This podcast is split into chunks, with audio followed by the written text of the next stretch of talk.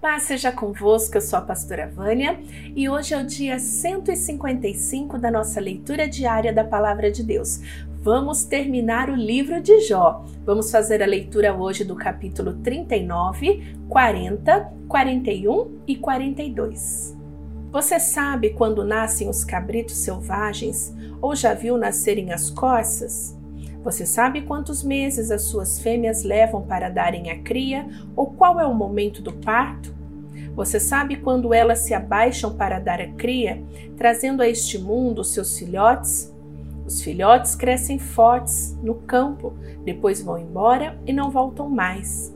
Quem deu a liberdade aos jumentos selvagens? Quem os deixou andar soltos à vontade?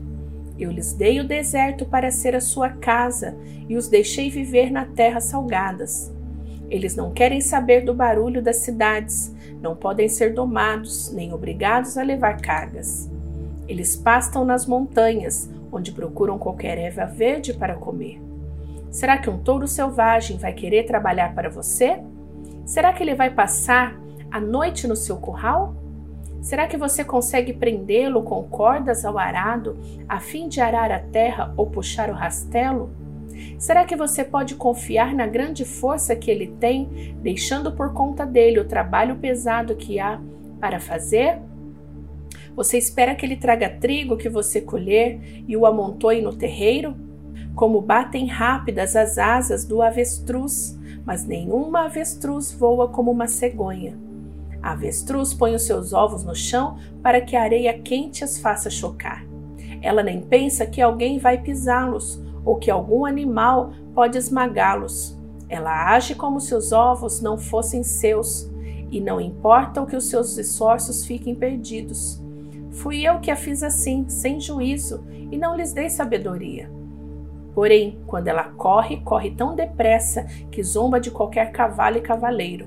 Jó, por acaso foi você quem fez os cavalos tão fortes? Foi você quem enfeitou o pescoço deles com a crina? É você quem os faz pular como gafanhotos e assustar as pessoas com seus rinchos? Impacientes, eles cavocam o chão com as patas e correm para a batalha com todas as suas forças. Eles não têm medo, nada os assusta e a espada não os faz recuar. Por cima deles, as flechas assobiam, e as lanças e os dardos brilham. Tremendo de paciência, eles saem galopando, e, quando a corneta soa, não podem parar quietos. Eles respondem com rinchos aos toques das cornetas. De longe sente o cheiro da batalha e ouvem a gritaria e as ordens de comando. É você quem ensina o gavião a voar e abrir as asas no seu voo para o sul? Será que a águia espera que você dê ordem a fim de que ela faça o seu ninho lá no alto? Ela mora nas pedras mais altas e no alto das rochas constrói o seu ninho seguro. Dali enxerga o animal que ela vai atacar. Os seus olhos os avistam de longe. Onde há um animal morto, aí se ajuntam as águias e os filhotes chupam o sangue. Então o Senhor disse: Jó, você desafiou a mim, o Deus Todo-Poderoso. Vai desistir ou vai me dar uma resposta? Então, em resposta ao Senhor, Jó disse: Eu não valho nada. Que posso responder? Prefiro ficar calado. Já falei mais do que devia e agora não tenho nada para dizer. Então, do meio da tempestade, Deus respondeu a Jó assim: Mostre agora que é valente e responda as perguntas que lhe vou fazer. Será que você está querendo provar que eu sou injusto, que eu sou culpado e você é inocente? Será que a sua força pode ser comparada com a minha? Será que você pode trovejar com voz tão forte como eu? Se você pode, então vista-se de glória e grandeza e enfeite-se com majestade e esplendor. Olhe para todos os orgulhosos, faça explodir a sua raiva contra eles e humilhe-os. Sim, olhe para eles e humilhe-os, esmague os perversos no lugar onde estão. Sepulte-os todos na terra, amai-os na prisão dos mortos. Se você fizer isso, eu serei o primeiro a louvá-lo e a reconhecer que você venceu pelas suas próprias forças. Olhe para o monstro Behemoth que eu criei, como também criei você. Ele come capim como boi.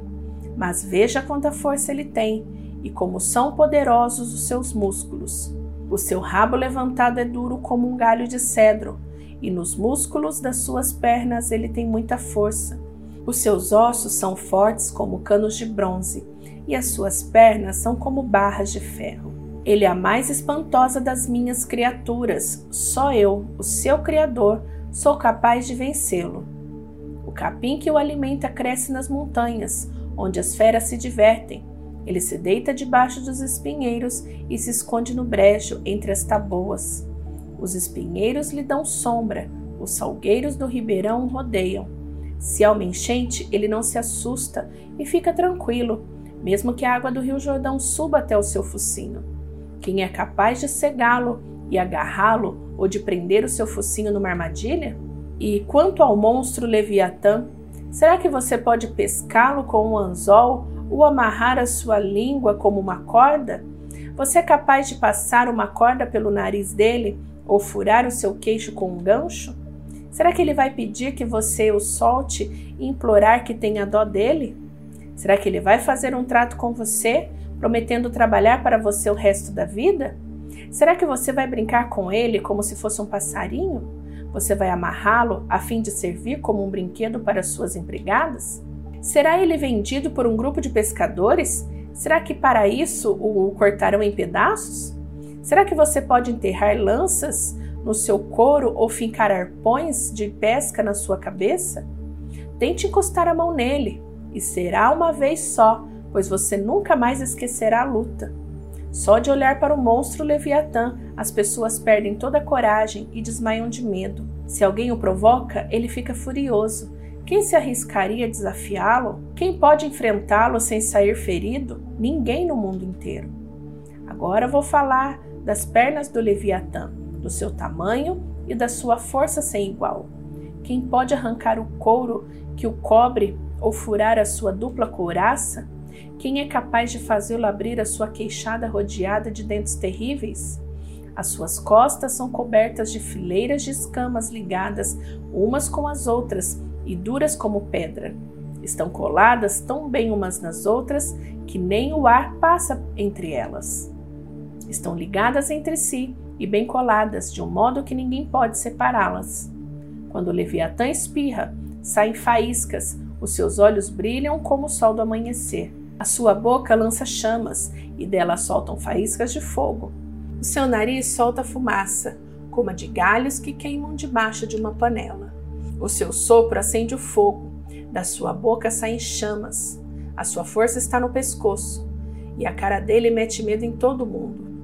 No seu couro não existe ponto fraco, ele é firme e duro como ferro. O seu coração cruel não tem medo, é duro como uma pedra de moinho. Quando ele se levanta, até os mais fortes ficam apavorados.